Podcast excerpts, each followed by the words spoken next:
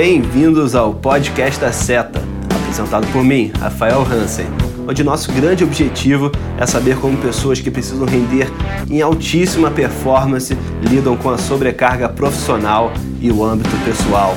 E mais importante, são pessoas super interessantes que não apenas pensam como entregar seu trabalho em alto nível, mas também como encontrar satisfação no dia a dia.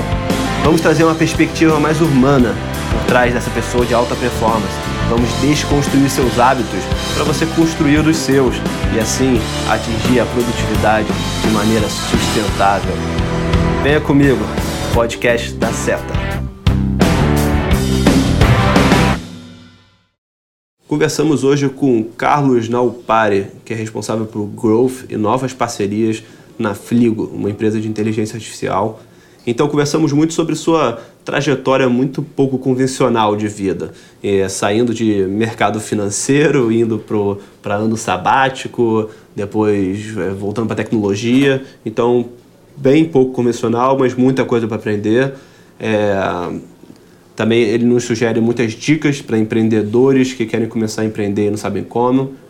Falamos de, dessas mudanças drásticas de vida e como, como lidar, como criar coragem para tomá-las falamos de organização de hábitos, dos seus hábitos favoritos que mais acrescentam no seu dia a dia.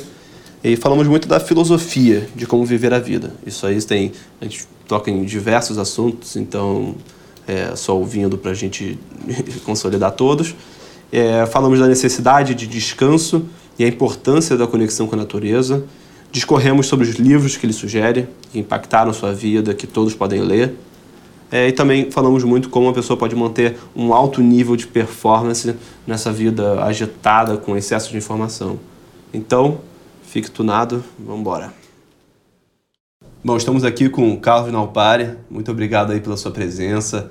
É, achamos você assim, um, um candidato excepcional para estar aqui, porque além de um grande profissional, você fez muita coisa para organizar a sua vida pessoal para poder chegar no, no nível de performance que você está hoje, né? Não, obrigado, Rafael, pelo convite. E é interessante falar essas coisas, porque também para mim é, serve para um ponto de reflexão, né? Porque tem muitos altos e baixos, né? O, o, o caminho geralmente e às vezes é, é bom ter essas conversas também para é, fazer um recap né, disso tudo. Perfeito. E eu acho que mais chamou atenção, assim, que a gente começou a sondar esse assunto de possivelmente fazer um podcast com você, era a sua história fora do convencional de trabalho, né? Você veio do mercado financeiro, depois tem grandes mudanças de vida. É, bom, não vou estragar a surpresa, vou deixar você explicar um pouquinho o que, que foi essa trajetória. É, cara, é, bom, acho que a minha vida inteira é um pouco atípica no sentido que, é, bom, como você sabe, eu sou peruano, né? Mas é, pelo trabalho do meu pai, que trabalhou na indústria do petróleo é, a vida inteira, a gente se mudou desde, bom, quando a gente, a gente saiu do Peru no ano 90, que eu tinha 4 anos. É, bom, o Peru na época, hoje em dia o Peru tá bem, né? Mas naquela época o Peru era um país cheio de terrorismo, tava uma situação muito ruim. E, bom, meu pai era um profissional no petróleo, decidiu, decidiu levar a família, a gente se mudou para Bolívia, depois a gente morou no Brasil um tempo, é, depois a gente se mudou para a Venezuela, é, depois para a Arábia Saudita. E depois voltamos para o Brasil. Foi assim que eu me formei aqui do, no Rio, né, na escola americana. E então eu sempre tipo mudei muito, né? Então, bom, fiz faculdade fora, como você sabe também, estudei economia, relações internacionais. E naquela época, né, de dos 18 aos 22, eu via como isso também era época boa de Wall Street, né? Tô falando do ano 2004 a 2008. Então, é, eu via, né, como todos os meus amigos, a galera mais velha, toda ia para Nova York, ou Londres, trabalhar no mercado financeiro. E era fácil ganhar dinheiro. E era fácil ganhar dinheiro. E eu, sou, eu, eu sempre fui um cara competitivo, entendeu? Que sempre, é, sabe, gostei de me relacionar e me, às vezes, projetar, né, nesse sentido. E, e foi, tipo, para mim, uma, uma transição até natural é, de escolher esse, esse rumo do setor financeiro depois do college. Agora, o, como dizem os americanos, o curveball, né, foi que é, eu comecei a trabalhar é, na, U, na UBS, né, que é o Banco Suíço. É, isso foi em dia, acho que foi 14 de julho de 2008. É, excelente timing. É, excelente timing, exato. tipo, entrei, fiz o meu training, me mudei para Nova York, arrumei um apartamento e dois meses depois a Lehman Brothers estava falindo, é, o banco parecia também que não tinha liquidez e, e foi um momento de pânico, né? E, bom, agora que já passaram 11 anos disso, né? É, é, eu, eu, vejo como agora estamos de volta nessa época de oba-oba, mas eu me lembro muito daquela época ainda e foi uma época muito construtiva também para mim, pessoalmente e profissionalmente, né? É, no sentido que eu vi, né, como o mercado financeiro desabou, né? O Nova York, a capital financeira do mundo, tipo, tinha managing directors de banco com 25 anos de história no banco, sabe, sendo demitidos. É, o, o meu programa, que era o, o, Graduate Training Program da UBS, que era tipo Emerging Talent e para é, Recent Graduates, sabe, crescerem dentro do banco, é, foi cancelado. É, e bom, de 20 pessoas que estavam nesse Graduate Training Program, é, salvaram dois, foi um e mais um cara, e o resto foi todo demitido. Né? Então, é, o que eu aprendi também naquela época foi que eu falava muito com meu pai naquela época e ele falava, cara, foca no trabalho, sabe? Tem muita fofoca ali dentro no âmbito de trabalho e, no final das contas, se você focar, fazer o que você tem que fazer, o pessoal vai ver que você é um good asset. E foi isso que aconteceu. Eu fiquei no banco, mas eu, eu perdi um pouco o gosto, vamos dizer, para aquela vida, né? Eu via... Então, aproveitar, você estava ali se formando e tal, você via no, no mercado de investimento a possibilidade de ficar rico rápido, atingir o sucesso, Exato. atingir a, a, a, e, e com, como consequência atingir a felicidade. Isso foi verdade? Como é que é? Tá, tá relacionado? É, com, não, como é que funcionou? É, tá on point isso. E, e, e, era aquela vida, né? Que você tava em Nova York, sabe? Você ganhando dinheiro, saindo, sabe? Uma vida que eu voltava pro Rio e os meus amigos falavam, caramba, pô, é sensacional isso, né? E, bom, tinha uma galera que tava lá também comigo. E, e sim, é uma vida que, on paper, vamos dizer, parece ser muito boa, é, mas que na, na realidade eu via as pessoas é, que estavam no banco há muito tempo e, e era uma vida muito vazia, né? não, não fazia tanto sentido, não era aquilo tudo né, que as pessoas pensavam. Né? E, e eu não estava feliz, não, não, era, não era uma época assim que eu diria é, eu estava at peak performance, entendeu? Não, não, eu não, não me sentia tão bem. É, e bom, depois disso. É... Mas isso pelo estresse do dia a dia do mercado financeiro? Qual que foi o motivo assim de você não se sentir bem nessa trajetória? O estresse, estresse você pode, é, acho que balançar, né? O estresse é uma coisa que, bom, obviamente, é, é, é um ambiente de alta performance e tem estresse, mas é mais, eu diria, a qualidade humana dentro dessas organizações. Tipo, você vê uma organização tão grande e ela é, é um pouco que não quer um pensamento individual do funcionário. Né? Tipo, um banco desse tamanho não se caracteriza por ser uma organização onde eles vão dizer, ah, você tem uma boa ideia, então vamos aplicar. Não, o contrário. É, tá vindo essa ordem aqui de cima, você tem que vender tal produto, don't ask questions. Gostando ou não. É, gostando é. ou não. Hoje em dia a gente vai vender PIMCO Total Return e, e é isso. Vai lá, vende. Não é, caramba, eu tenho uma ideia aqui de fazer uma startup, sabe? Que, que era o que eu estava vendo também, porque isso aqui é, é um ponto bom que me faz lembrar também um pouco onde o Brasil está agora, né? Que em 2009, 2010 começaram a surgir muitas fintechs, muito tech é, em Nova York. Né? Por exemplo, se você pensa, foi ali que a Uber foi, é, que também foi criada, Airbnb saiu disso, é, das fintechs, bom, tem a Square, é, TransferWise algumas outras. Foram esses anos, né? Nesses anos, de 2000, se você vê, de 2009 a 2012, é, surgiram muitas startups que hoje são os grandes unicórnios que, bom, já estão entrando até em bolsa, né? Muitos deles. Até o WeWork, acho que foi mais ou menos naquela janela. É, e eu, eu, eu, eu acho que...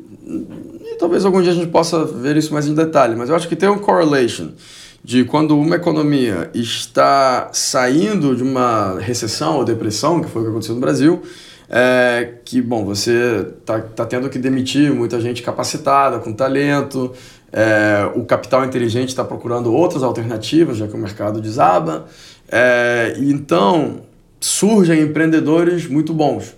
Né? Então, agora que já estamos, eu diria, né, a um ano de uma saída de uma depressão né, no Brasil, eu estou vendo muita startup boa também, né? Com muita gente capacitada, muitas boas ideias. E me faz lembrar um pouco daquela época, né? De, de, de Nova York, naqueles anos. É, que muito profissional que saiu do mercado, que se formou de uma boa faculdade e não encontrou emprego, decidiu, sabe, pensar. Né? É, e, e aliado disso, acho que a gente tem muito também um movimento de os investidores estarem entendendo melhor o que é venture capital. Totalmente. Então eles estão seguindo ali agora, tá, os fundos estão com maior facilidade de captar. E SoftBank, por exemplo, vindo agora para América Latina. Gigante. Então vai ter também mais dinheiro. Além de mais empreendedores, vai ter mais dinheiro e mais oportunidades de fundos investindo, né? Exato, exato. E eu acho que também. É, especialmente né, nesse setor é, bancário, tem, tem muita oportunidade porque tem muitas coisas que eu acho que precisam ser mudadas, né? Então, eu, eu acho interessante.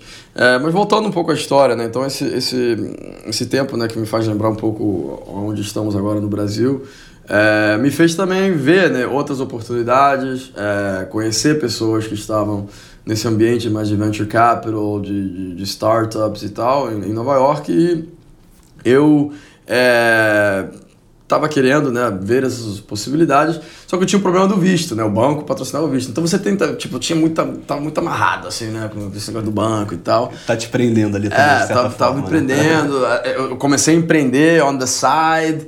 É, e, bom, chegou um ponto em que o banco não era mais viável, acabei saindo do banco é, e eu me mudei para o México, onde eu, eu comecei a minha trajetória de empreendedor. Isso foi final de 2012. É, começo de 2013, eu mudei pro México. Então você larga os Estados Unidos, o, a balde. Estados Unidos toda, pra ir pro México empreender. Mas, mas, mas não somente empreender, Rafa, mas tipo, chutei o balde assim, falei, cara, quer saber, não quero mais saber esse negócio de, de gravata, terno, mercado financeiro, restaurante, Michelin e caralho. Falei, não, vou embora. Eu fui. Mas, mas e sua imagem, assim?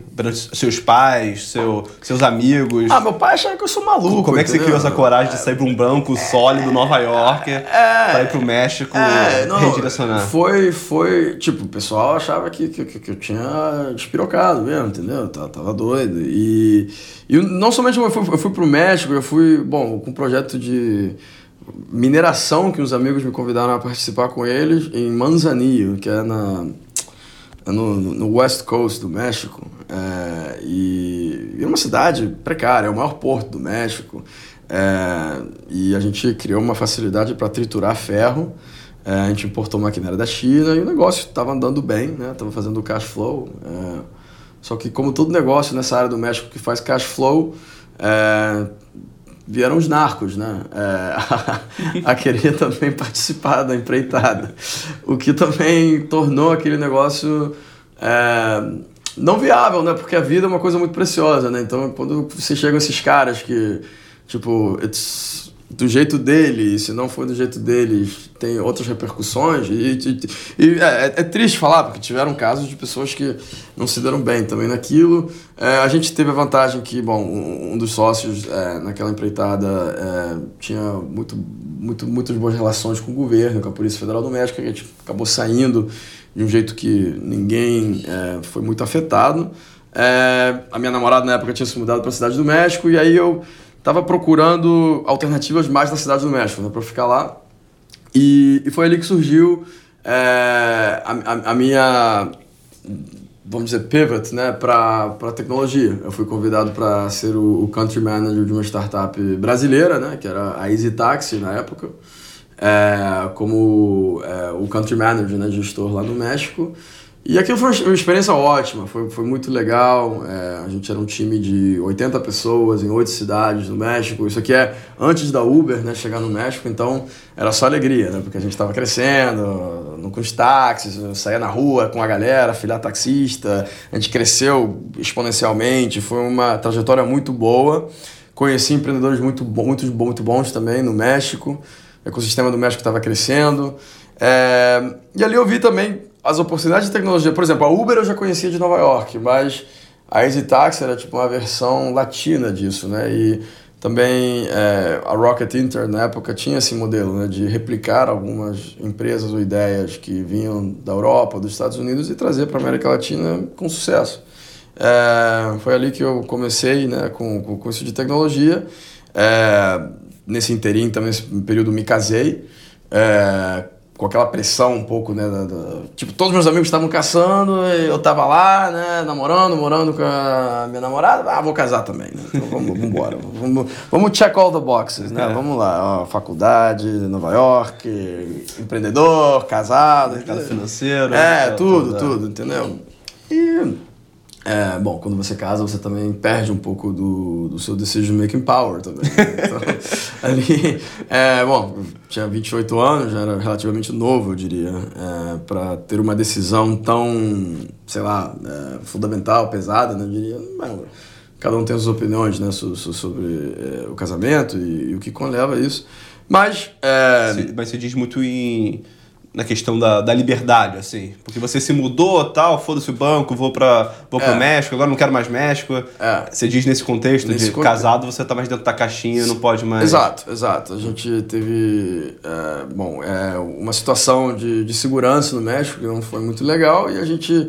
É, e, bom, com, com, muitas opiniões ao redor, decidiu que o melhor era a gente se mudar para o Texas, de onde era a minha ex.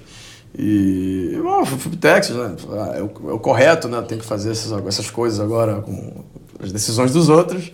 E, e fui para lá, bom, é, trabalhar em um setor é, totalmente diferente ao de, ao de startups. Eu estava trabalhando com, com real estate no, no, Texas, mas eu sempre fiquei com aquela vontade de voltar para startups no Texas eu estava numa vida muito suburbana, sabe? Numa cidade pequena, né? Nova York, cidade do México. Eu estava em Austin, Texas, que é um vilarejo, né? Comparado com grandes cidades. É, e, bom, ali, tipo, depois de um ano lá, eu falei, cara, quer saber? I'm not myself. Eu, eu tava totalmente fora da minha sintonia. Perdeu sua identidade. Perdi minha identidade. Tava vivendo uma vida dos outros, uma coisa que é, me deprimiu, cara. Foi, e, e, e, foi uma coisa que. É, eu tive que fazer aquele reset, sabe? Eu, eu, eu, eu não sabia para onde que ia ser. É, e um belo dia eu cheguei e falei, cara, quer saber? Eu vou embora, bro. Vou embora e. Como eu falei outro dia pra você, tipo, Zeca Pagodinho, cara. Vida leva eu, deixa a vida me levar, entendeu? Eu fui embora. Eu não sabia o que, que eu ia fazer. Eu, tipo, eu só sabia que aquele caminho não era o correto para mim e que eu precisava voltar a, tipo, a ser eu, né? Que é, sou meio maluco, eu sei, mas, tipo, eu tomo essas decisões às vezes meio abruptly, vamos dizer, né? Tá, legal. Ah, muito bacana a sua percepção, assim, de você querer sempre é, se entender, né? Tá bem com você e saber o seu lugar no mundo, você parar para fazer essa reflexão. Mas a gente vê assim muito com os jovens, que é muito nossa audiência aqui do podcast, é, às vezes uma dificuldade de largar uma coisa que eles não gostam por causa da pressão social, por causa do medo. E você parece ter tido facilidade na sua.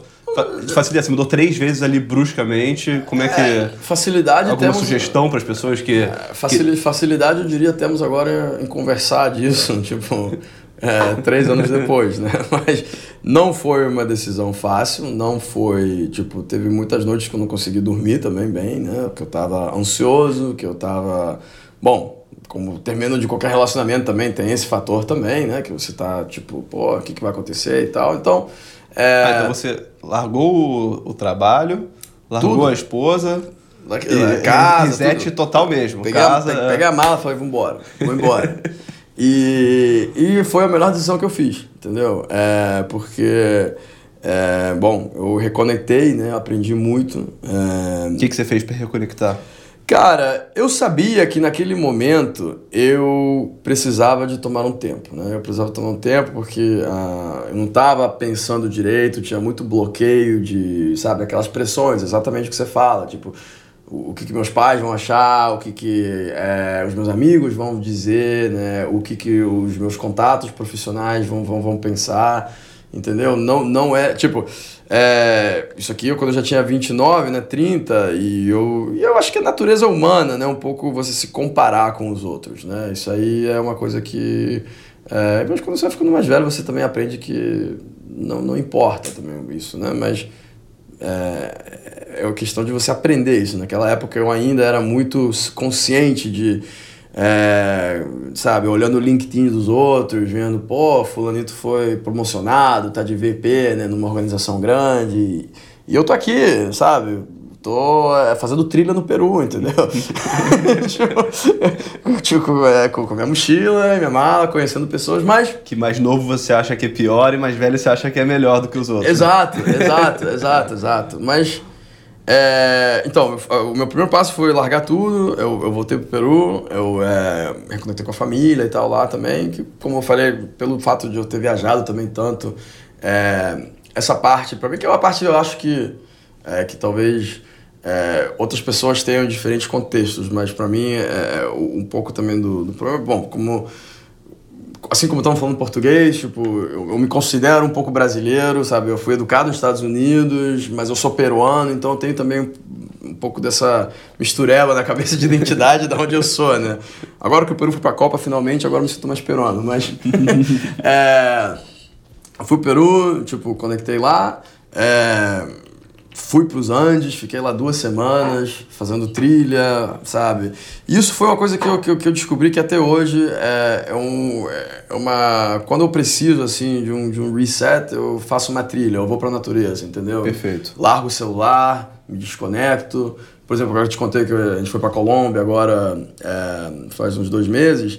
É, e foi justamente para isso, né? Para ficar na natureza e não ter o celular vibrando como tá agora, entendeu? Ah, aquele ansiedade, né? De que tenho que estar tá conectado, entendeu?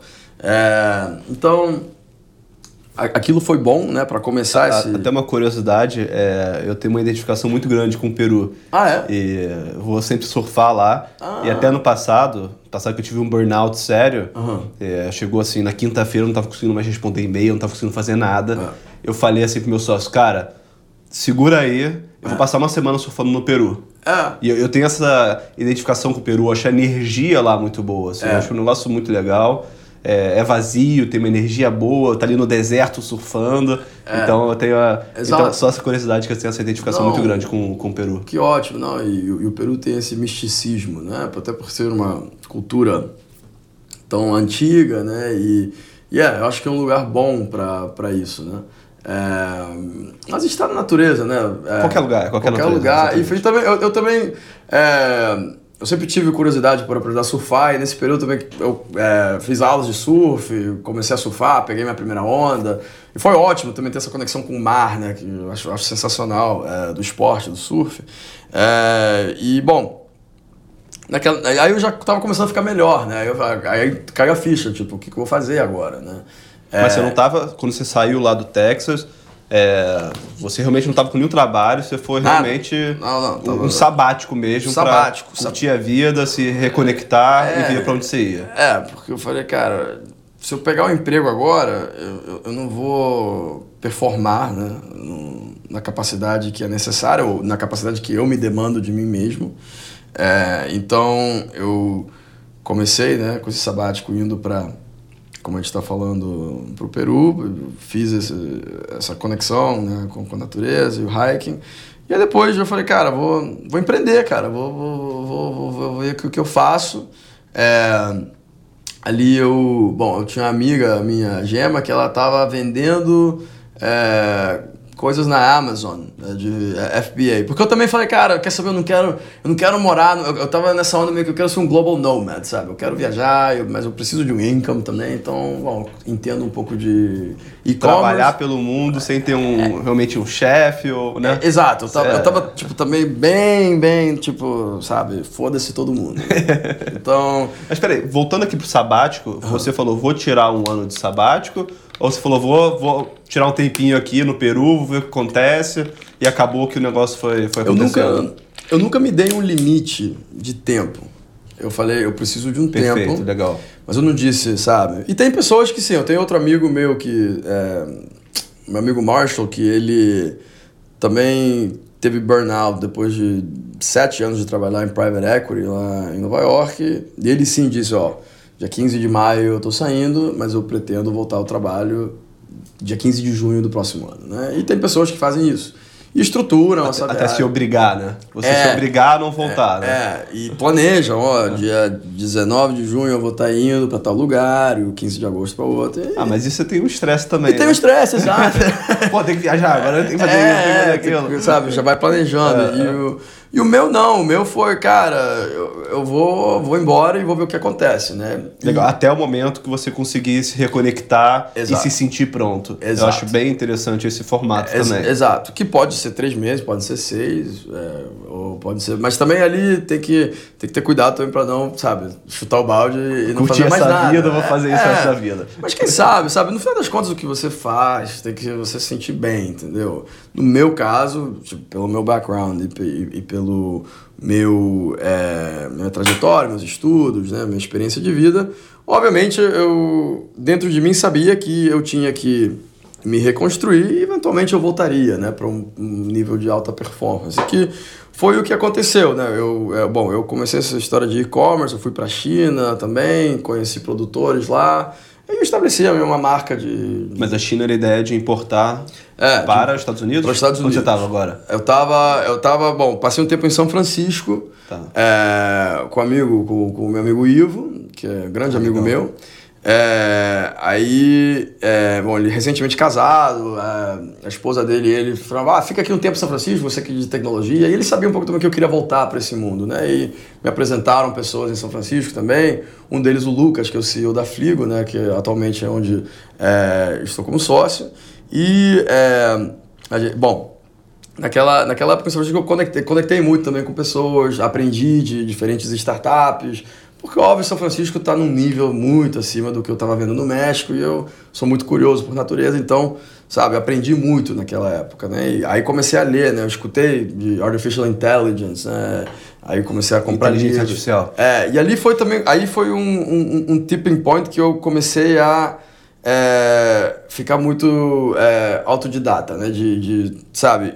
Que foi outra coisa que eu pensei também. Antes de tomar o sabático, eu pensei pô, talvez eu vou faça um MBA, né? É, que era outra outra outra trilha, digamos, né? De, também, mas também eu diria mais estruturada, né? De ir aplicar, fazer um MBA, mas acabou não acontecendo. É, mas eu estava é, aprendendo muito, né? De blockchain também quando estive em Xangai é, e, e no final das contas acabou sendo que essas empresas que, que, eu, que eu conheci, né? Dentro delas a Fligo é, eu comecei a ajudar também um pouco e os caras meio que organicamente, cara, Carlos, ajuda a gente aqui, você que tem contatos, você que entende como crescer o negócio.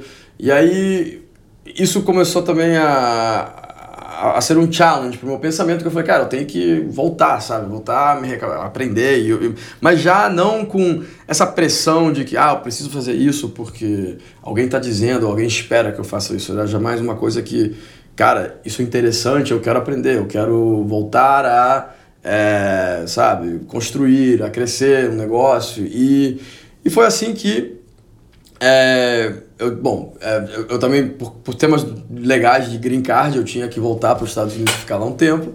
E eu decidi é, me estabelecer em Miami, né, que foi lá também que eu é, fui convidado para virar sócio da Rocker é, que é o Company Builder, né, que, que, a gente já tem falado também, é, em Miami, que foi uma boa experiência também. Uma Company Builder faz o quê?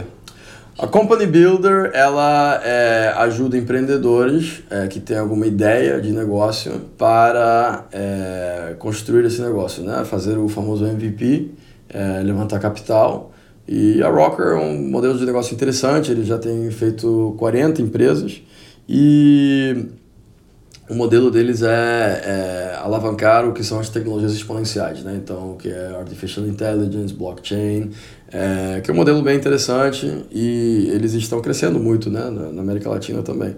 Então, esse caminho, desde pós-sabático uhum. até o Rocket, deu um, um embasamento muito grande de tecnologia, né? Você começou a Sim. saber como construir empresa, quais tecnologias fazem, estão na moda, fazem sucesso. Isso. Então, como foi essa, esse seu crescimento aí em, é, da sua sabedoria de tecnologia uhum. e o que, que você fez com essa informação depois?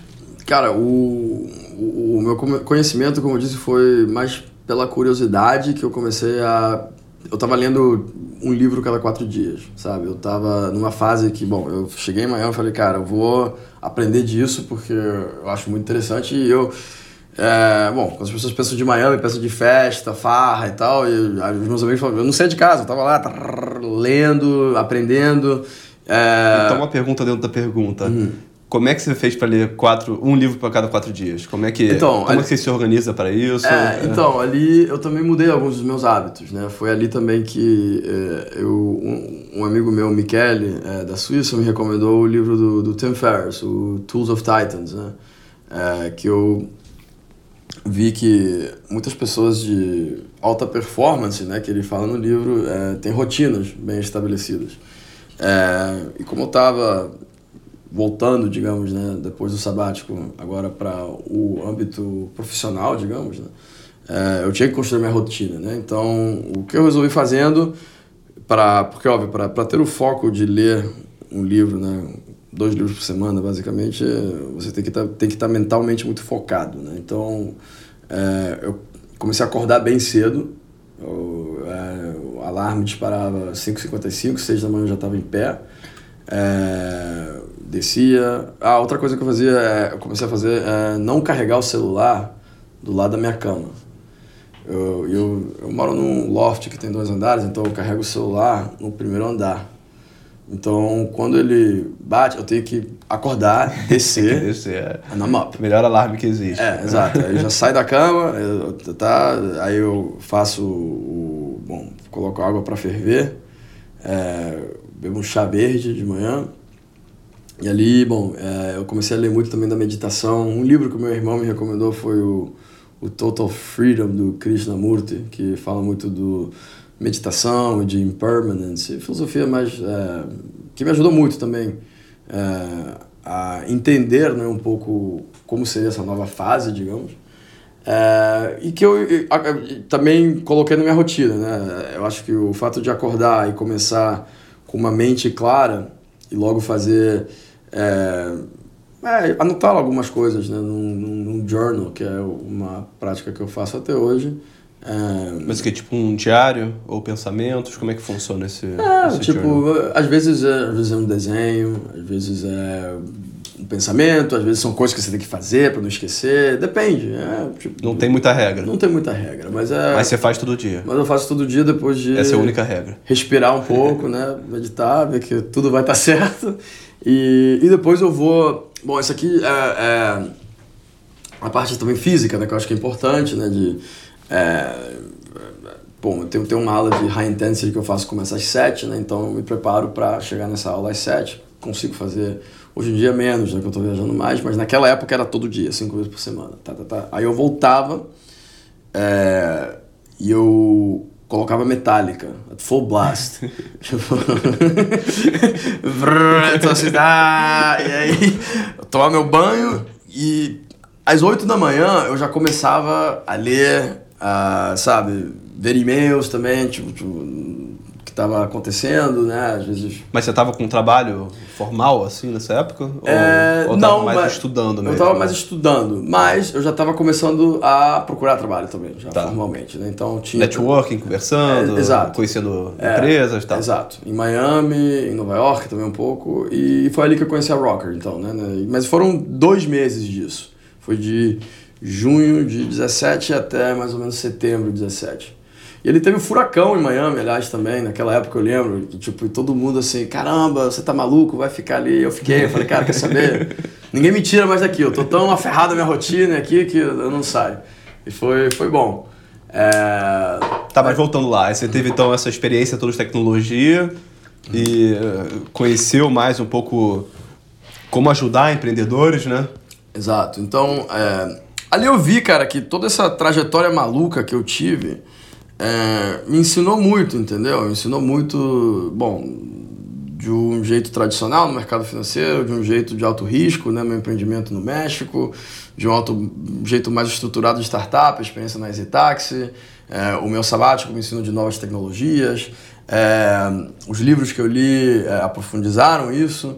Então, na hora que eu voltei, né, e, e comecei na Rocker, eu, ta, eu tava com muito fôlego, cara. Eu tava, sabe, eu entrei lá para quebrar tudo. Então, eu entrei como strategist e virei sócio em seis meses. E eu tava, assim, no pique, assim, bruf, muito forte, entendeu?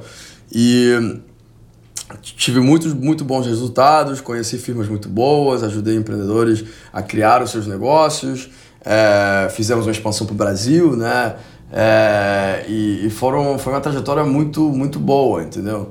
E foram dois anos muito intensos também, sabe? É com muita viagem. Dois anos de rocker, então. Foram dois anos Tá. de rocker muito intensos. Tá, construindo empresas, ajudando empreendedores. É isso, esse era o seu job description era esse. Exatamente. É, é, achando novas empresas também. E- então aqui, pro pessoal que, pro público que está ouvindo a gente que quer empreender, é, tá, tá, num, tá num banco de mercado financeiro, tá num trabalho que ele não tá gostando tanto, tem uma ideia, quer empreender, tem alguma dica para ele assim nessa tendo esse background de company builder? Cara, é, tem- eu, eu, eu diria que a dica mais importante né, para esse perfil né, que está nessa fase é que não, pode ter medo do, de, de, de falir, vamos dizer, né? de, de- do failure. É, eu acho que quando você, te, te- você se você tem uma ideia você já tem a convicção de tomar a decisão de seguir é, a sua ideia e de construir é, alguma coisa, você tem que ir em frente, você tem que arriscar, né? E se você não quer arriscar e quer continuar por diversos motivos numa vida corporativa mais estruturada, não tem nada de errado também, mas você já fez essa decisão, entendeu? Mas se você está mais do lado que quer fazer, então você tem que ir com tudo. Você não pode fazer a, a, a- meio fôlego, entendeu? Você acha que a pessoa não pode estar numa empresa e começar um side business assim? Não funciona. As duas coisas vão dar errado. Perfeito. Que foi o que aconteceu comigo no banco. Entendeu? Eu tava ali que eu comecei a flertar, vamos dizer, com a ideia de empreender. Não dá para fazer duas coisas bem. Você faz uma coisa bem ou você não faz nada. Tá, então pra pessoa sair, você acha que só basta ali a, a convicção e a paixão, a motivação de fazer o negócio? O que, que ela precisa saber? Esse é o momento de eu sair daqui. Tipo, a gente pode fazer outro podcast, fazer de, comp- de company building, de livros que você precisa ler para montar o seu MVP, para você ter uma melhor ideia do que você vai fazer com essa empresa. Mas eu diria que o tipping point, quando você tá porque são duas raças di- diferentes, né? E, e tem muita gente, cara, que se não tem uma corporação ou uma empresa grande da qual elas fazem parte, não conseguem fazer nada. E é um perfil que eu, eu diria é a grande maioria e, e tá, tá certo, sabe? Não tem, não tem nada de errado nisso. Mas aquele perfil que é mais inovador, criativo, né, é, e que quer empreender, então don't be afraid, sabe? Vai, vai em frente e faz. É, mas não tenta fazer de meia boca porque não vai dar certo nenhum dos dois. Tipo, uma vez que você faz a decisão que você quer fazer, você vai aprender, você vai se conectar, você vai ler, você vai, sabe, fazer a sua trilha. Eventualmente você vai cair, você vai achar que tudo não vai, vai dar errado, mas se você continuar, e, e, e ali eu acho que a persistência é uma característica é, fundamental de qualquer empreendedor, é, eventualmente você vai chegar onde você deve chegar, né? Perfeito. Ah. Perfeito, legal. É...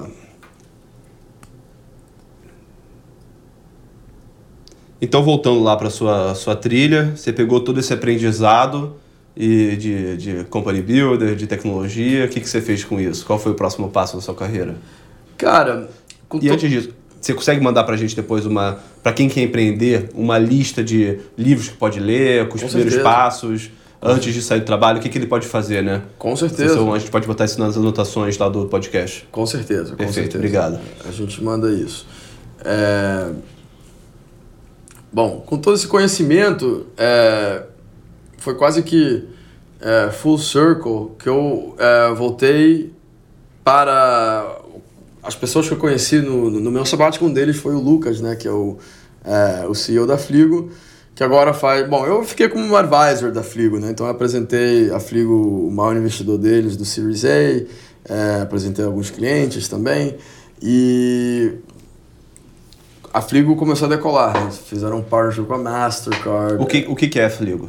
A Fligo é uma... Como é que escreve? F-L... F-L-G-O-O. Fligo. F-L-I-G... O-O. Ó, perfeito.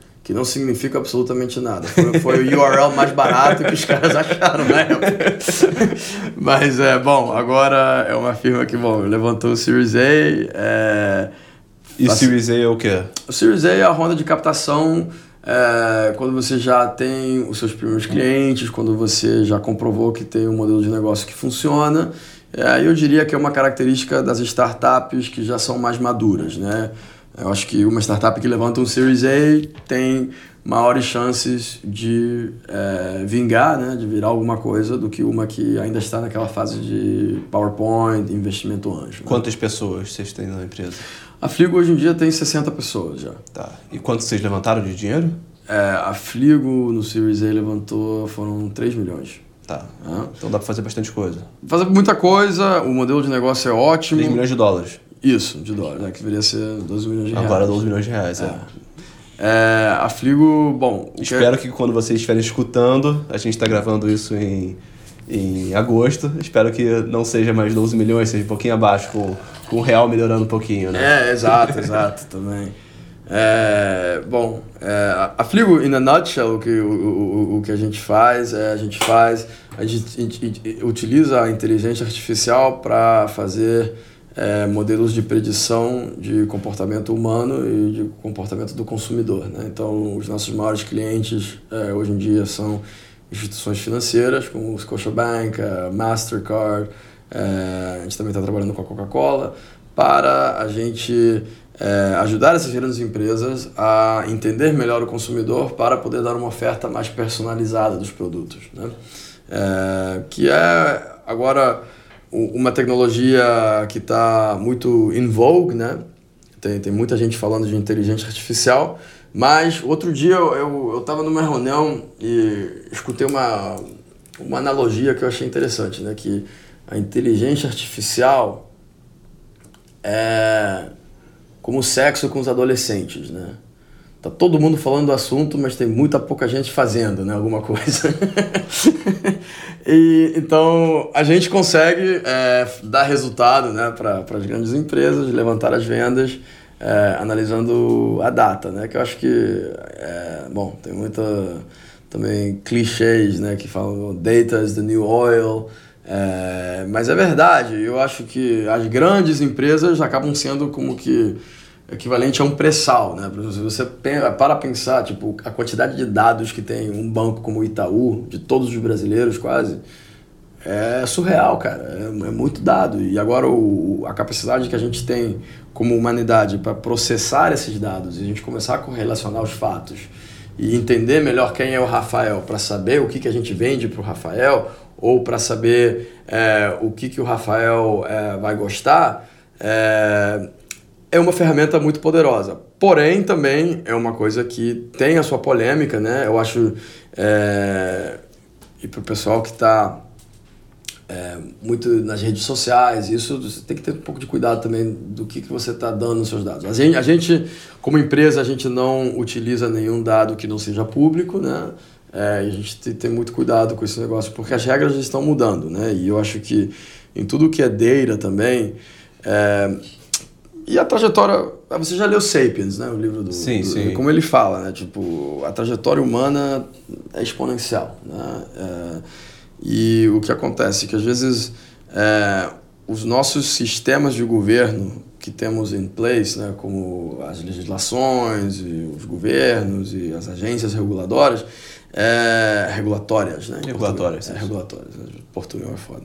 é, mas é, então, elas não conseguem é, se adaptar aos câmbios que tem a tecnologia. Né? Então, quando você começa a ver o, os dados e a inteligência artificial, o jeito que ela tem, essa tecnologia tem mudado, até o jeito de como a gente se conecta, é, as eleições nos Estados Unidos, o escândalo da Cambridge Analytica, tipo, o impacto que isso tem. Então agora o governo, obviamente, está querendo regular isso, né? E se você faz um paralelo quando nos Estados Unidos surgiu o FDA, né, o Food and Drug Administration, foi no momento também que a medicina começou a descobrir drogas e medicinas que é, eram boas para a sociedade, mas que tinham que ser reguladas, porque tinha algumas que não são boas para a sociedade. Né? Então, é, o negócio dos dados é uma coisa que é, eu acho que vai dar muito do que falar nos próximos anos, porque é uma nova fronteira que a gente está cruzando agora como humanidade. Né? Então, é importante a gente é, pensar disso desse jeito. É, mas, bom, na Fligo a gente tem muita consciência com isso também. Tá, perfeito. Bastante regulação por vir, muito. bastante trabalho para fazer. É. você é um cara que está sempre muito ocupado, né? Você viaja o tempo todo, a gente fala, a gente está sempre falando, às vezes está em Miami, está, sei lá, no, na Argentina, está no Brasil, São Paulo, Rio, e está sempre assim mudando de lugar e, e ativamente em reuniões, em, é, tendo que usar sua capacidade cognitiva. Como é que você se mantém ali naquela na sua capacidade exponencial ali de performance cognitiva com tantas alterações no seu dia a dia?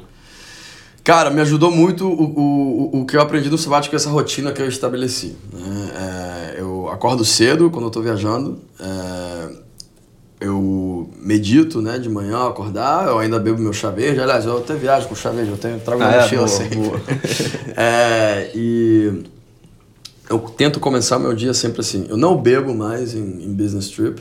Eu acho que isso aí, às vezes é, sai com um cliente à noite, eu, eu, eu, eu tento evitar também esses, é, essas reuniões de jantar, porque eu acho que eu odeio é, apresentar ou conhecer alguém num jantar, que, sabe? Eu acho uma perca de tempo, você fica bebendo e no dia seguinte você acorda lerdo, então... Eu... Já tá viajando, já tá em desgaste, é, agora você vai lá, você bebe ainda, você não, estraga os próximos eu, eu, dias. Eu, né? curto meu vinho, sabe? Um whisky, beleza, mas quando é viagem e trabalho, eu, eu evito, porque não é uma coisa que me ajude, tá?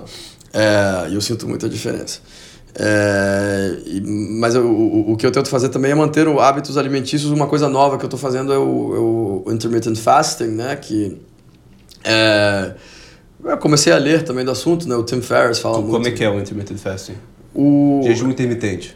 O jejum intermitente, né, em português. É, desculpem.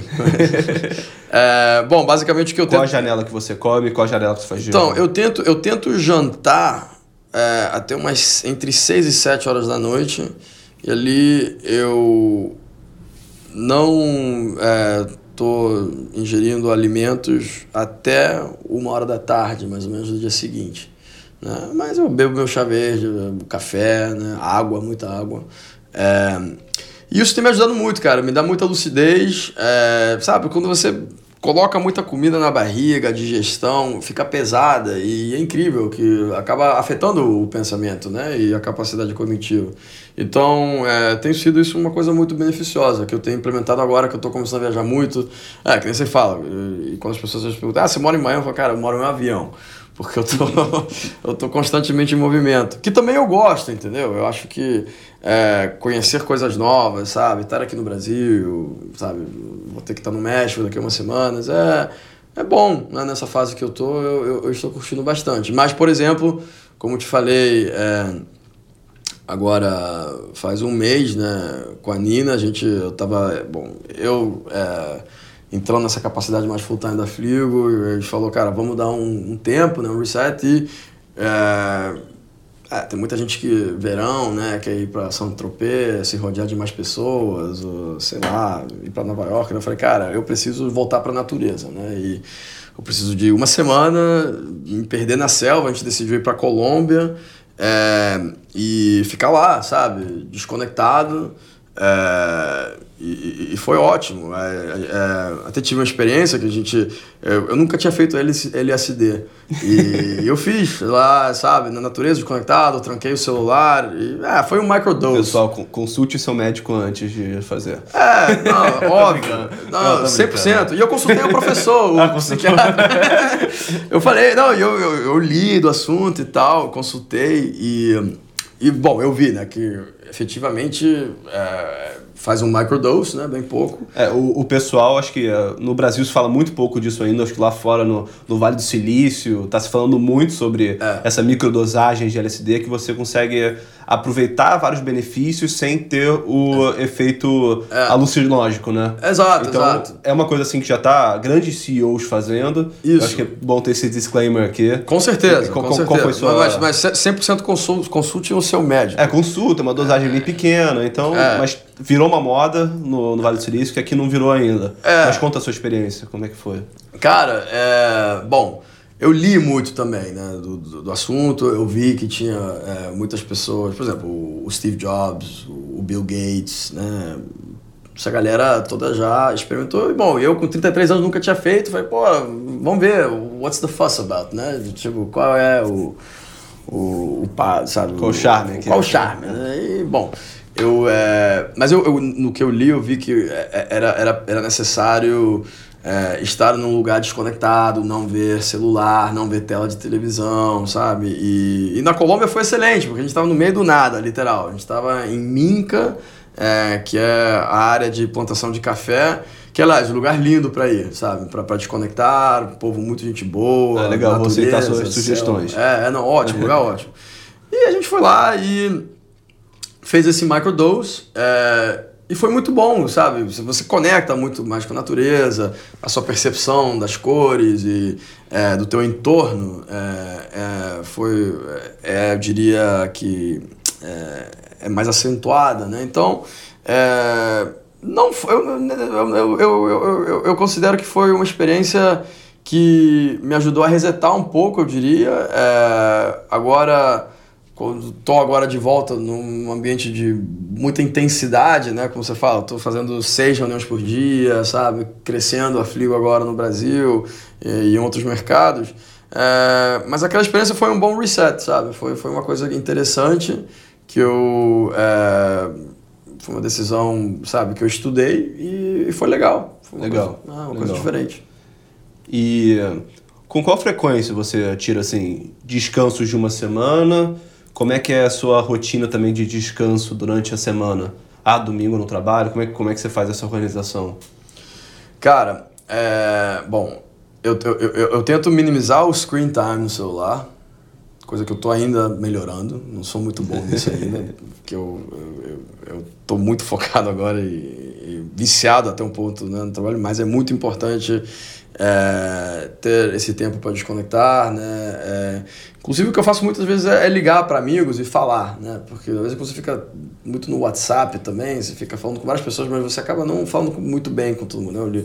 Eu ligo, para meu pai, minha mãe, meu irmão, meus amigos mais próximos, troco uma ideia, então falar com as pessoas é, é bom, né? Às vezes é uma arte que está se perdendo até, né? É, mas no domingo eu tento.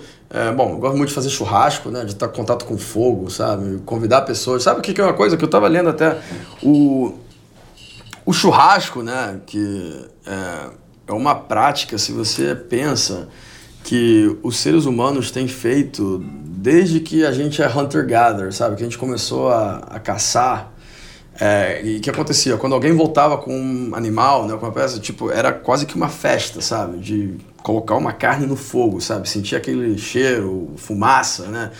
E, cara, é, é uma coisa ótima de fazer um domingo, entendeu? Com amigos, com família. Você tá lá, sabe? Celebrando a vida, sabe? Porque afinal a gente é animal, né? Então você ter essa conexão de, sabe? Impacto de uma carne no fogo e tal para mim, né, que eu sou o cara que está no churra, na churrasqueira, mas no domingo, é uma coisa muito legal. E bom, já em Miami, quando eu tô lá, a gente, eu tento convidar, né, pessoas próximas ao meu círculo, a gente debate temas, sabe? E passa um, uma conexão humana boa, eu acho, né? Então acho isso descontra é, descontrai também do trabalho, né? Exato. Tá imerso no trabalho é, direto. Né? Exato. Então isso aí também. Então você acha que essa é a sua principal ferramenta hoje para? Cara, é um hobby que eu tô tô, tô, tô bem bem immerso, né? Bem empolgado com isso. E bom, eu tento ir, a oportunidade que eu tenho de ir para a natureza, eu, eu vou, né? Fazer uma trilha, pegar uma onda.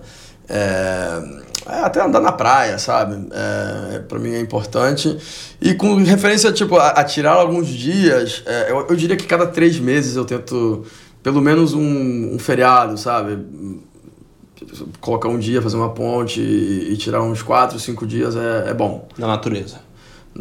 Maiormente na natureza, porque até porque é, a maioria do, do, meu trabalho é feito em cidade grande, né? Por exemplo, agora eu volto para São Paulo e tal, então que eu gosto muito de cidade grande. Eu não moraria talvez é, na natureza o tempo inteiro, mas eu, eu acho que essa conexão é, é importante. Tá, e como é que você avalia assim um dia, se ele foi positivo ou foi negativo, sabe? Você chegar no final do dia e falar, cara, esse dia foi bom. O que, que você precisa ter feito? É, quais hábitos você seguiu? Como é que foram suas reuniões? Seu cara, mindset, tudo isso? Como é que funciona?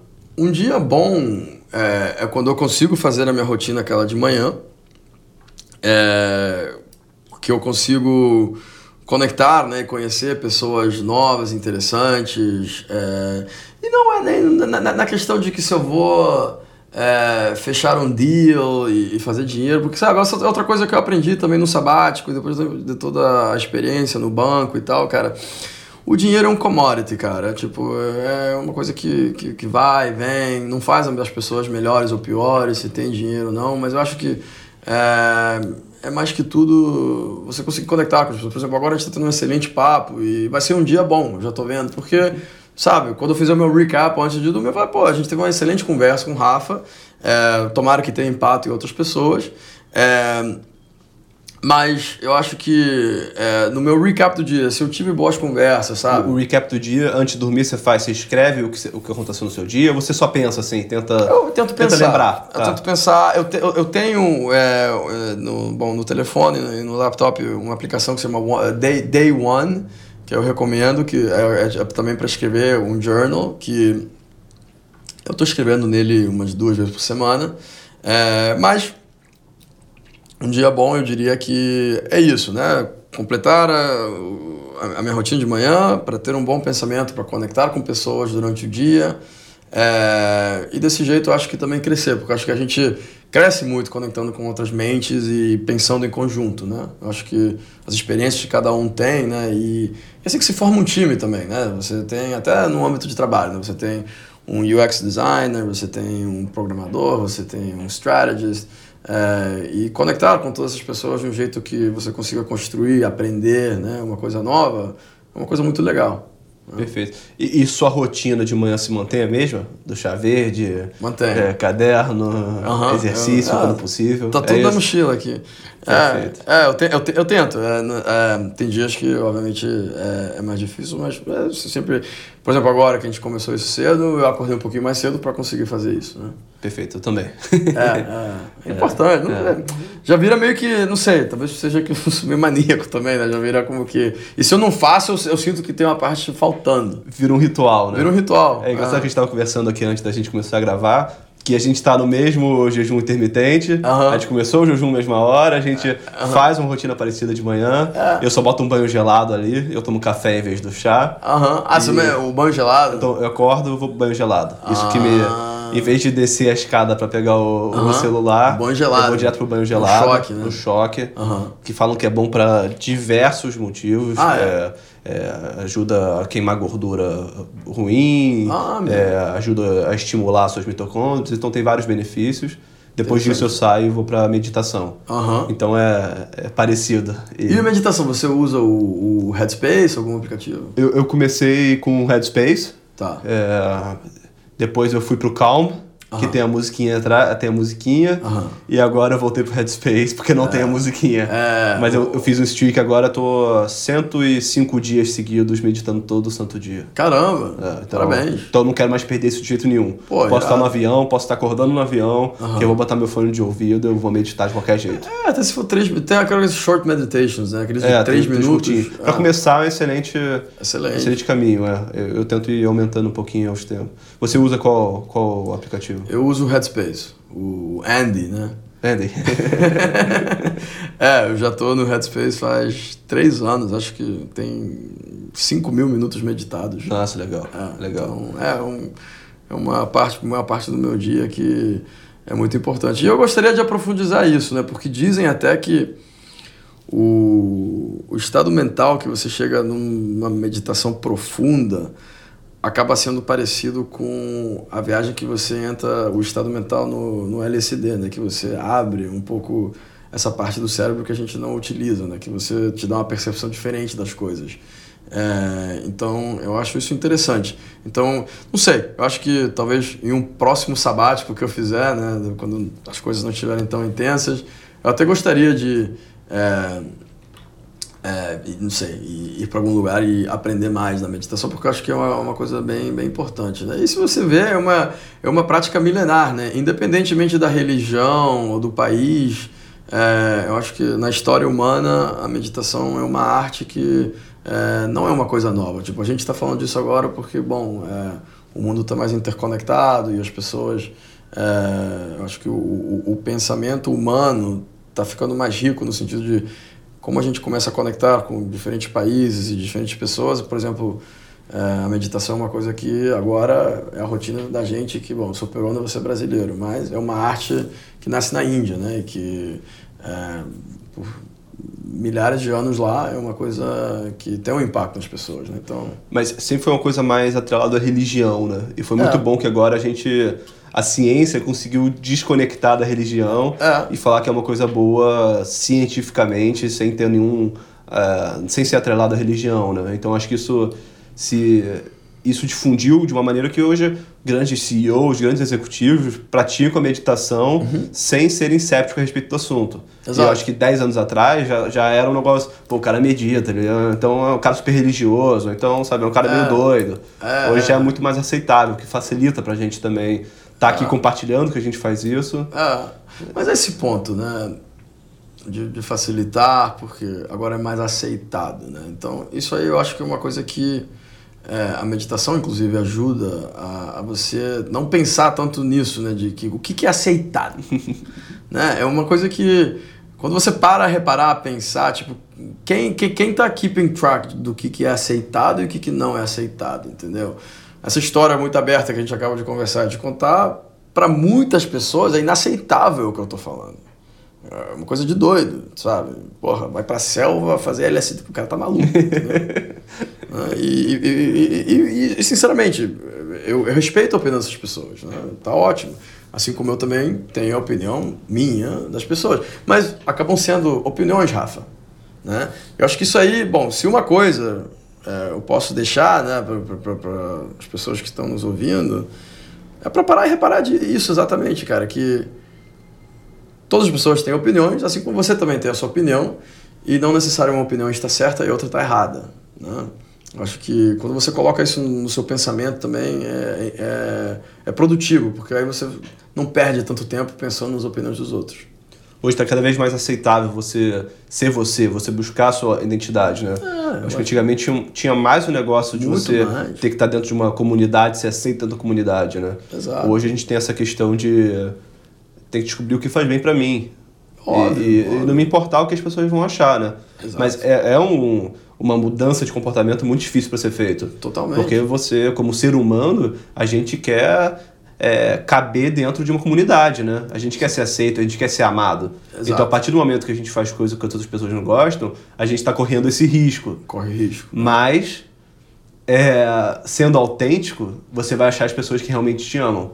E não Exato. que você está seguindo um, um, um parâmetro pré-estabelecido que é legal pela sociedade, né? 100%. E você está fazendo aquela... Você está seguindo uma imagem que na verdade não é você para agradar pessoas que na verdade não estão se importando com você também. Exato. Não. Então, sabe, é, seja você, é muito mais simples é... e você vai agradar mais as pessoas. 100%. E você vai performar melhor, né? Em qualquer, qualquer que seja a sua trilha.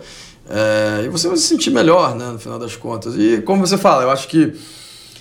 É, antigamente era mais, sabe, tabu essas coisas e tal, mas hoje em dia eu acho que é, é positivo essa evolução que estamos vendo, né? E eu acho bom. É, e no final das contas, é, o, o que deve interessar a cada um é se sentir bem, obviamente sem afetar os outros, né? Também eu acho que se você, cara, se sente bem, sabe, magoando as pessoas ou sendo violento e tal, pô, não, isso aí tem certas regras que não pode, né? É, mas no que vai, no seu dia a dia e como você alterna com as pessoas, eu acho que é, tem que ter sempre isso na cabeça, né?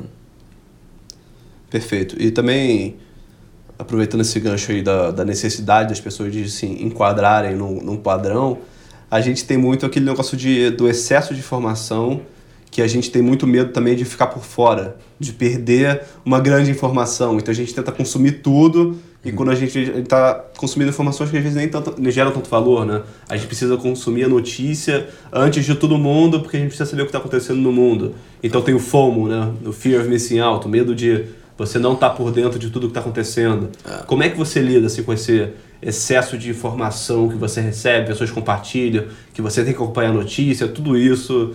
É. Você tem algum mecanismo para lidar com isso? Ou como é, que, como é que você faz? Cara, tem muita informação, tem uma saturação de informação, tem informação que é fake também, né? o famoso fake news.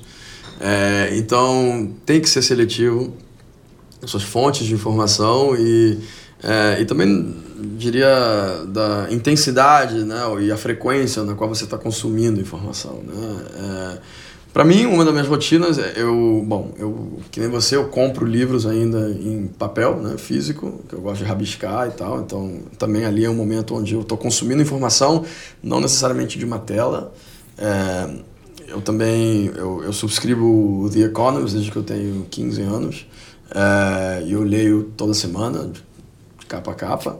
É, é, é bem denso, né? É.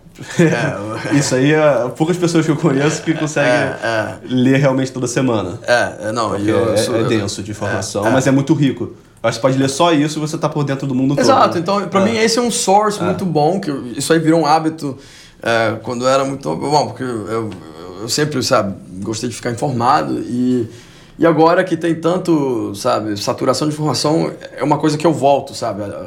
Não, isso aqui é, para mim é uma, uma, fonte de informação boa que eu confio, né? Que, então, é, é isso, né? Acho que escolher fontes de informações confiáveis, não acreditar tudo que você está vendo numa tela é, e ser seletivo, né? Assim como você tem que ser seletivo em tudo, eu acho, né? E a informação hoje em dia é uma delas.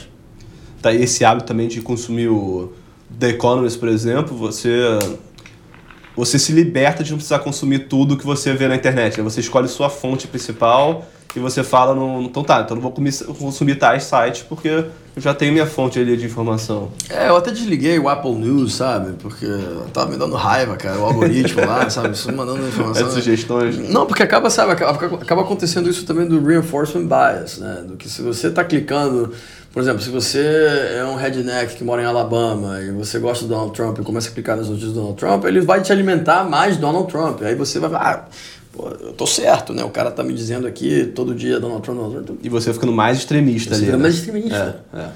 Então, isso é problemático. problemático. É problemático, porque a gente é, tá com essa, sabe, é, é, overcapacity, não sei como se diz em português. É, gente sobrecarga. Tá sobrecarga de informação, que afinal das contas acaba é, acabando também um pouco com o pensamento humano, né, eu diria. Né? As pessoas nem questionam mais tantas coisas. Né? Você está, por exemplo, numa rede social e você está clicando em, e você vai absorvendo mais informação disso e você nem está percebendo que o seu pensamento já está mudando para esse lado, né? E você vira extremista, como você está dizendo. Então, é problemático isso. Eu acho que... Uma coisa que eu, que eu faço, que me ajudou muito assim no, nesse acúmulo de aprendizados, de informação, é ler cada vez menos notícias. É. É, então, sabe, eu vejo, tento ver, ler o básico, básico de notícias. Eu acho que ler The Economist pode ser um bom caminho para mim, que eu não tinha pensado. É. Ter uma fonte, ler tudo e pronto, só esse vai ser o meu único fluxo de informação. E o tempo que eu gastava vendo jornal, lendo jornal, lendo valor, tudo isso, eu gasto estudando coisas que não mudam com o tempo, ou mudam muito pouco com o tempo, né? Exato. Então vamos estudar física. Física é. não vai mudar muita coisa mudar daqui, muita pro, coisa, daqui a 10 anos. Então é. são, tem muitas coisas que foram escritas 30 anos atrás que são super atuais. É, como também tem filosofia milenar, né? Tipo. O estoicismo. O estoicismo que a gente tem 3 mil anos. É, que é. você lê. Você, você comprou aquele Daily Stoic? Comprei o Daily Stoic. É. E tem outro que eu gosto muito, é o. O. O nome em português é. é a vida. A vida é curta, mas a vida é longa para quem sabe viver. Ah, do, tá. do Seneca. Então é, sabe, muito rico, bem, é bem curtinho. Ah, Marco Aurélio também. Marco Aurélio, é. Então, mas fala do do, do, do, Daily Stoic. Não, o Daily Eu acho Stoic... que não tem tradução ainda, mas a gente vai também linkar no. É, o Daily Stoic é também é, é, parte da minha rotina também de manhã. Que, bom, eu não carrego ele porque ele é grande, então, por exemplo, agora eu não tenho ele na mochila. É, mas é, em casa eu tenho o Daily Stoic, então também. É, porque o Daily Stoic é legal porque ele tem 365 pensamentos, né? um para cada dia do ano, então. É, você pode ler um todo dia de manhã e são pensamentos curtos, porque às vezes aquela filosofia do Seneca, do Marco Aurélio, ela, como é tão antiga, às vezes é, relacionar isso para o dia de hoje, é, você tem que pensar bastante. Então, o Daily Stoic. Acho que uma boa sugestão, pessoas querem começar a aprender, entrar nesse lado de, de encontrar seu propósito, né? Acho que filosofia nada mais é que você encontrar seu lugar no mundo. Exato, exato. E, e o Daily Stoic faz um bom trabalho nisso. Eu acho, eu acho um, um bom. É, o Daily Stoic e o Tools of Titan são dois livros que acho bons para ter e você sabe sempre voltar a eles, né? Quando você está é, pensando em alguma coisa, né? Que eu, eu acho também é, tipo isso tudo que a gente tem falado. Eu acho que por exemplo, aquele momento de choque que eu falei, né? Quando eu larguei o Texas e eu, é, tipo, decidi tomar o, o, o, meu sabático e tal, foi um momento de, de choque, de impacto no qual, sabe, eu perdi o balanço, né? Mas eu acho que essas práticas, essas é, rotinas, é, essa mudança de pensamento acho que também ajuda, porque a vida sempre vai ter golpes, sempre vai ter mudanças, sabe? E eu acho que quando você vai amadurecendo e você vai ficando mais velho com a experiência, o que você aprende é que esses golpes e que essas mudanças e que esses altos e baixos não te desestabilizem, né? Então você, pô, sabe, o projeto que você estava empreendendo não deu certo você não vai, sabe, se deprimir e ficar em cama três meses. Pô, não deu certo, mas eu posso talvez pivotear o assunto para outro lado. Mas hoje a gente vê os jovens com muita dificuldade de, de aceitar uma derrota. É, tem essa dificuldade de lidar com a frustração. Você tem alguma, alguma sugestão? O que, que pode ajudar a pessoa a se motivar, a lidar, sabe, a Uh, tomar coragem de falar, cara, esse negócio não tá dando certo, eu vou mudar direcionamento. Que nem eu fiz com isso com a minha empresa agora, né? É, você eu falei, chegou um momento que não tá dando certo, eu vou mudar, porque eu acho que esse lado vai dar mais certo. Exato. Então, mas acho que tem esse tem muito medo das pessoas de, de errarem, de sabe se mostrarem que elas não, não tiveram sucesso. É, e tem uma dificuldade de lidar com a frustração. Você tem alguma, alguma dica de mindset, de, de exercício? Eu não sei, o que, que as pessoas podem pensar ou ou fazer? Cara, uma pergunta interessante. Eu acho que acho que, que, que, que, muitas pessoas que, é, bom, jovens e velhos também, né? É, que eles querem viver a vida como se fosse uma prateleira, né? Como que uma vitrine, né? Que tudo tem que ser sucesso, que tudo tem que ser bonito e que, sabe? E a vida não é assim, cara. A vida vai te dar porrada, cara. Você vai ter que se levantar, sabe? E se erguer. E, e às vezes também vai ter vitórias e campeonatos, você vai estar feliz, sabe? E, e acho que isso é bonito da vida também, né? Então, para as pessoas que estão talvez passando um momento difícil, que não saíram as coisas como, como pensavam, é, eu, acho, eu, eu acho importante, sabe, sabe, sempre ter na cabeça que as coisas vão melhorar e que é questão de parar para pensar, às vezes, o que, que tem que mudar, né? fazer é, um recalibramento da máquina para você continuar para frente. Né? Não, não, não, é que uma derrota, uma decepção vai, vai acabar com, com a sua vida, não. E, e para recalibrar, você acha que é interessante, às vezes, tirar um, um break, né? Muito bom. Mesmo que seja um sabático de uma semana. Mesmo que seja um sabático de uma semana, eu acho muito de importante. De uma semana a um é, ano, tá é, liberada. Não, 100%. Mas para reconectar e ver, acho que às vezes vê de uma visão macro, né? A gente fica às vezes tão imerso no dia a dia que a gente vai vendo aqueles negócios acontecendo e a gente não consegue chegar. Peraí, deixa eu perceber tudo que está acontecendo aqui. Deixa eu, deixa eu ter uma visão aqui de fora para entender. Exato. Né? Então. Exato. Qual é a sua uma viagem? O que, que, que, que você sugere? Que natureza, né? Para mim é, é uma viagem, é natureza. Às vezes é passar um tempo com a família também, sabe? Que, que é muito importante. Eu acho que uma motivação para mim pessoal muito grande é tipo é, ainda é minha família, e é um pouco clichê talvez dizer, mas, mas certamente, sabe? É, passar tempo né, com a família eu acho muito legal, né? Uma coisa, coisa importante. É, mas sim, às vezes é, é necessário recalibrar e eu acho que achar o que faz sentido para cada um, para esses momentos, é, é, bem importante. Perfeito. E voltando lá para a questão da, do excesso de informação e tal, qual é a sua organização para consumir esse o conteúdo que te passaram? Você vai salvando é, no e-mail? Você, você lê na hora? Ou você não, eu, descarta... te, eu, eu, tento não ler na hora, porque... Cara, qualquer momento do dia, quando você olha para o celular, você vai ter três artigos, dez mensagens de WhatsApp, é, cinco e-mails, e, e a maioria disso pode esperar, né? Você tem que saber selecionar. Às vezes o que eu faço, eu, eu mesmo me mando e-mails, às vezes, se eu acho um artigo sabe, que brotou, que eu acho que poderia ser relevante. É, eu me mando para depois ler no momento que eu esteja mais sossegado. É, mas é. Tem uma sugestão para você, usar o Pocket. O Pocket? Falar? Não. É você manda, pode mandar um e-mail Aham. para um e-mail seu no Aham. Pocket, que é um, é um aplicativo que ele vai salvando todos os, os textos que você tem para ler. Vou anotar. Então, você tem até um add-on no, no Chrome, no Safari, que você clica ali Pocket Ah, é? e já fica salvo ali para você ler num, Ótimo. uma organização de tudo que você tem para ler. Vou- Pode botar tags e tal. É um add-on no Google Chrome? É, tem aplicativo de, de, de celular, tem, tem aplicativo para Mac, para Windows, Ah, tem, tem add-on, tem tudo. Então, Pocket. É, Vou- Pocket. Vou, vou ver esse então. É, P-O-C-K-E-T. ótimo. Eu tô. Eu tô bom. eu- Mas eu acho que o que importa é funcionar para você, né? Se o e-mail funciona para você, eu acho que é. Ah, mas é bom testar é- novas é- ferramentas. É um sistema Eu- bem legal. Eu não, eu, eu não conhecia essa. É, mas sim, eu acho. é, como o Pocket também faz, é, eu acho que você tem que, às vezes, é, focar no que você está fazendo, porque vai vir alguma coisa que você tá, tem interesse, mas é questão de direcionar ela para depois, né? Para não perder o foco, porque senão você acaba fazendo tudo e nada, né? que é problemático também. É, ainda mais, bom, eu não tenho rede social, né, só o LinkedIn, que também já virou quase que um, sabe, um... Uma outra rede social. É, uma, mais uma rede social. É, E te ajudou? Como é, que, como é que é essa vida sem rede social? Cara, eu tive rede social, é, a- tipo, bom, é quando o Mark Zuckerberg saiu com o Facebook no ano 2004, é, ele começou nas Ivy Leagues, né, que são aquelas é, oito faculdades, tipo Harvard, Yale, Princeton, Dartmouth, bom, aquelas faculdades americanas.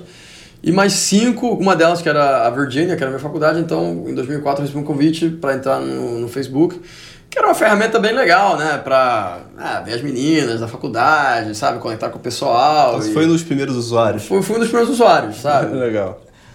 Quando eu vi que a minha mãe, a minha tia, a vizinha começaram a entrar no, no Facebook já para 2009, aí meio que perdeu o, O charme o ali, charme ali, né? Eu falei, "Ih, isso aqui já tá ficando meio popular, né?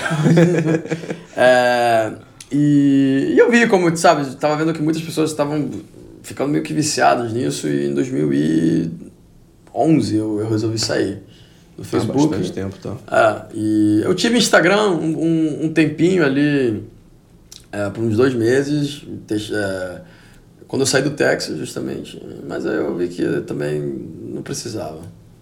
É, e essa vida, é, tem muita gente que fala, cara, como é que você... E, e- e- mas eu, como sabe, eu mantenho contato com as pessoas que eu preciso manter o contato, entendeu? Tipo, com você, a gente fala, né, de, de, de, de tempo em tempo e é legal, sabe, manter uma conversa mais pessoal com as pessoas, porque acho que às vezes você faz uma viagem e você é, posta, sei lá, né, no, no Instagram, whatever, e você acaba talvez não contando da sua viagem para as pessoas que são mais relevantes na sua vida, né? Porque você acha que eles já viram, ah, postei já viu, né? Então, para mim é um, é um jeito de conectar melhor com as pessoas que, sabe, eu mantenho no meu círculo é, próximo. Eu tenho até uma sugestão pessoal aqui também, é que eu, por exemplo, claro, tenho uma, uma- um número, é, 30 e poucos mil seguidores, então eu acabo, mas eu não sigo ninguém. É. Então acaba que eu consigo compartilhar muito das minhas experiências, mas eu não gasto meu tempo é, consumindo entretenimento. É interessante. Eu tenho o meu sócio aqui, o Ramiro, por exemplo, ele usa, ele tem um Instagram que ele segue só pessoas que ele acha que é extrema relevância que, que agregam para a vida dele. Então empreendedores, executivos, pessoas que têm uma mensagem legal para passar. E ele vai, aí ele consome esse conteúdo todo dia. Então acho que precisa ter algum, alguma curar, organização, né? né? Você É. precisa ter um, um, um uso intencional. Porque as pessoas às vezes chegam ali, ah, tô sem nada pra fazer, vou ver aqui Instagram. Quando vê, estão lá 40 minutos navegando no feed, uma coisa que não acrescentou nada na vida dela. Então é, eu acho que é, você não usa, mas as pessoas que querem usar, mas também sentem que isso está gastando tempo, acho que essa regra de ter um, um- um uso intencional, eu vou usar porque eu quero consumir tal conteúdo, porque eu tenho um break agora de 5 minutos e eu quero usar o Instagram. E não ser um negócio de impulso. eu acho que essa é uma regra legal para Eu acho que fazer. é, esse é um jeito inteligente, né? Porque você, sou, sabe, você ficar sabendo que o seu companheiro de aula da quarta série casou, tipo, não acrescenta nada no seu dia. Não, isso é até, rele... até um pouquinho mais relevante, mas tem coisas que são até é, menos, né? É, o look da menina e é, tal. É, a gente é. pode piorar ainda. Voltando à saturação de informação, né? Eu acho é. que esse é um canal saturado. Então, eu acho que o que o Ramiro faz de curar né, e seguir pessoas relevantes por a trajetória dele, é, eu acho um jeito legal né, de melhorar essa experiência. É interessante. E falando de, de consumo, né, de, de conteúdo, entretenimento, seja o que for, é, qual é a sua principal fonte, meio de consumo de informação? Livro, é podcast, é, é texto? Cara, eu, eu. Bom, como a gente falou, né, eu, eu, gosto muito de, de livro em print, eu, eu, eu, peço muito de bom, pego recomendações também de pessoas como você, né, que eu sei que estão lendo coisas interessantes, então, bom, eu já não leio mais dois livros por semana, porque infelizmente não tenho tempo, gostaria de voltar a isso em algum ponto no futuro, mas eu ainda leio, tento ler pelo, pelo menos uns dois, três livros por mês, né. É, às vezes eu não leio o livro completo, mas às vezes eu, sabe, passo Pega a ideia, né? Pego ideia. Eu gosto de fazer isso também. É, eu leio o começo, a metade, enfim, aí eu pego as ideias. É que hoje a gente tem aquele problema da pessoa, para fazer um livro, às vezes ela tem que acrescentar. Tem que preencher página. É, tem que preencher página. Então, é. às vezes, a mensagem principal está nas primeiras 20 páginas é. e depois são 200 páginas dando exemplos, exato, né? Exato. Então, exato, então, alguns livros eu abandono, alguns que eu gosto muito, eu é. vejo os 200 exemplos que tem. É, é exato, exato. Eu acho que isso, isso é interessante interessante. É, é, é, uma, é, um jeito de como eu é, tento curar também o conteúdo, né, que, que eu consumo. Como eu digo, eu tenho pessoas que, quando me recomendam um livro, eu, eu pego ele no Amazon. Mas, mas o pior, é, principal veículo é o livro para você, então, de informação Para assim, mim, o principal veículo é, é, o livro. Sim, tá. livro em papel. Livro em papel. É, podcast, bom, pelo, pelo, pelo meu desempenho profissional, que é na área de tecnologia, eu escuto muito o podcast do Azim Azar é, que eu recomendo se o pessoal tiver interesse em, em tecnologia. Ele é muito bom. A Zimazar, ele fala sobre tecnologia. Vamos listar aqui também é, as anotações. Ele, ele, é, ele é um, é um podcast do Harvard Business Review e é ótimo, é muito bom realmente. É, bom, o meu Economist, que toda semana chega lá em casa. Agora, bom, que estou fora já duas semanas, eu não, não, recebi, talvez eu compre um aqui. É, e é, às vezes o pessoal manda relatórios também, né? Ainda vejo um pouco de mercado financeiro, acho que os relatórios, por exemplo, do Juliano, que ele manda, são legais também. É, mas é, é, eu tento curar muito a informação. Tipo, como eu te disse, o Apple News eu já tento não ver. Tá. Mais informações macros, né? Menos coisinha pequenininha, besteirinha é. e que te polariza. É, exato, exato. Tá, perfeito. Bom, Carlos, muito obrigado. Mas antes de acabar, vamos passar por umas perguntas rápidas aqui? Vamos! Então vamos lá. Qual livro você recomenda? Um de ficção? Uhum. Desenvolvimento pessoal, propósito, acho que esse a gente já falou até com o Daily Stoic. E um que mudou assim sua perspectiva de vida. Então vamos lá, ficção, tem um assim principal? Cara, ficção, eu acho bom ler ficção de quando em quando. Ultimamente eu não tô lendo tanta ficção, mas um livro bom de ficção que eu, que eu gostei muito foi é, eu tenho três autores de ficção que eu gosto. O Mário Vargas Llosa, que é peruano, é, Paulo Coelho, brasileiro, eu gosto muito, e o Tom Wolfe, americano. E um livro bom de, do Tom Wolfe que eu gosto muito, meu favorito, é o Bonfire of the Vanities, que é um livro que foi escrito no ano 1987, eu acho, e, e fala muito daquele rat race de Nova York e de, sabe, as diferentes classes sociais que existem na cidade. E é uma novela ao redor disso, é bem legal. É, é, bom, a segunda é de... Propósito, desenvolvimento pessoal, assim. Cara, desenvolvimento pessoal de propósito, o Total Freedom do Krishnamurti. Isso aí foi um que realmente mudou a minha perspectiva em muita coisa. Eu acho esse um livro ótimo. É, e o outro também, bom, o Daily Story que a gente mencionou, eu acho que, que também é um muito bom, né, para encaminhar as pessoas. Tá e mudança? Você teve um livro que transformou a sua vida? Depois desse livro eu tive um mindset diferente de tudo. Ah, eu, eu acho que é o Krishnamurti. É, tá. é, é, o Total Freedom, aquilo assim foi um, choque. Freedom, perfeito. Um choque no cérebro. Muito tá. bom. Perfeito. Qual o hábito que você adicionou mais recentemente na sua vida que assim mais acrescenta, que você vê que mais acrescenta hoje no seu dia? Bom, nos últimos seis meses eu diria que é o, o o je, jejum. Jejum intermitente. O jejum intermitente, certamente. É, e bom, nos últimos anos, com certeza, a meditação. Então você acha que esses dois são bons para começar? É. Eu diria que sim. Recomendo altamente. Tá. E um momento assim que você tá. É, um momento de SOS, assim, você tá mal, você não tá. Sua cabeça não tá funcionando bem e você precisa reconquistar sua performance. Você faz alguma, é, alguma atividade, tem algum hábito para retomar esse, esse equilíbrio, esse estado para você conseguir performar? Cara, aquele momento que shit hits the fan, né? E que eu preciso falar com alguém, eu ligo pro meu irmão. ele sempre me escuta e a gente troca uma ideia, aí eu me sinto mais tranquilo. É, e se for, sabe, uma coisa assim que eu, sabe, tô num momento transitório e tal, é, eu diria vou na natureza, né? Como Deixa eu fazer a pergunta. Você tem uma palestra super importante para fazer agora. Você vai captar dinheiro para sua empresa tal. E você chegou, cara, a cabeça não tá funcionando bem. Você tem uma hora para fazer alguma coisa. O que, que você faria nessa uma hora? Escutaria Metallica Enter Sandman. legal, legal, legal. Perfeito. uma pessoa que te influenciou. E assim, eu acho que é legal que a gente falar uma pessoa que todo mundo pode ter acesso. Cara, é, uma pessoa que todo mundo pode ter acesso e que eu altamente recomendo ler as biografias é The Last Lion, cara, Winston Churchill. Ele, ele é muito bom, cara. O cara, sabe, pra, você, tipo, entender um cara que tava numa pressão bizarra e o cara, sabe, performou e venceu, a história dele é sensacional. E ele teve muitos ups and downs. A história dele não foi sempre, tipo, essa aí que a gente vê, que agora, obviamente, é uma lenda histórica. Esse livro é a biografia? biografia? A biografia ah, tá, do... É, legal. É, o livro é, é a biografia do... Porque tem vários. O Winston Churchill, obviamente, o personagem, né? É, mas é o The Last Lion que em português vendria a ser O Último Leão. É, são três livros, desse grossor cada um, escritos pelo William Manchester, é, e, e, fala um deles da tipo da infância, da família e da trajetória do Winston Churchill mais ou menos até a, a terminar a escola, que ele foi para é, Harrow School, né, que é uma escola muito, sabe, de realeza e tal da Inglaterra. Depois falam dos anos em que ele foi é, militar, né, do governo inglês, foi para Índia, teve várias coisas, e depois falam já da época dele de, sabe, comandante da, do Reino Unido durante a Segunda Guerra Mundial. Pô, uma história bizarra. Legal. Muito boa. Legal.